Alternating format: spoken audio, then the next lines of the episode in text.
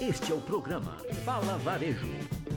Dicas e orientações para aumentar suas vendas. Olá, sejam muito bem-vindos ao Fala Varejo. Meu nome é Luiz Rocha, tenho 25 anos de varejo e toda terça-feira eu tenho encontro marcado com você aqui nesse podcast. Vamos ao tema de hoje. Meus amigos, não há respostas fáceis para definir como será o retorno da economia pós-pandemia. São muitas as possibilidades e tudo é muito imprevisível.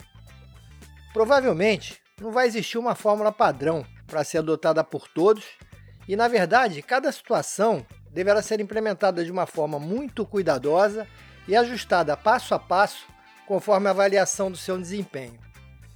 Essa semana eu recebi uma correspondência da ouvinte Bárbara me sugerindo uma pauta em que, observando aquelas economias que estão na nossa frente em termos de pandemia, já abriram seus comércios e podemos aproveitar para observar e aprender com essas experiências. Eu fiz uma pesquisa nesses mercados e trago três sugestões de boas práticas que podem ser muito úteis para o nosso varejo. A primeira boa sugestão é olhar para frente e revisar seus modelos e processos, ou seja, olhe para dentro, revisite o seu negócio e pense de forma criativa o que deve ser feito. As crises criam ambientes muito dinâmicos que exigem tomadas de decisão rápida e assertiva Portanto, é preciso estar atento, pois ajustes de plano vão precisar ser feitos e rapidamente. Essas decisões, que são estratégicas, devem ser tomadas em pequenos comitês, garantindo assim agilidade na tomada da decisão e na sua implementação.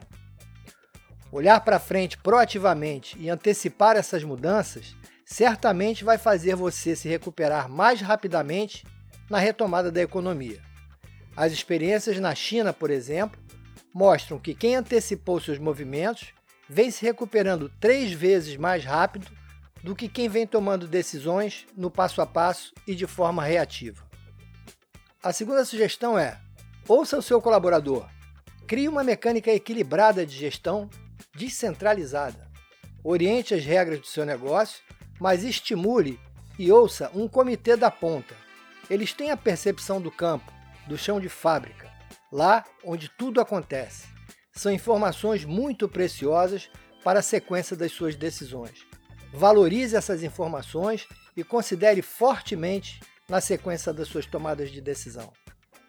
A terceira sugestão é que você estimule, transforme seus vendedores em influenciadores digitais, explorando canais como WhatsApp, Instagram, Facebook oferecendo seus produtos nesse período de loja fechada, certamente vai movimentar o seu estoque, além de manter o contato com seus clientes e ativar esse canal de vendas, que certamente vai precisar ser usado de uma forma muito planejada a partir de agora.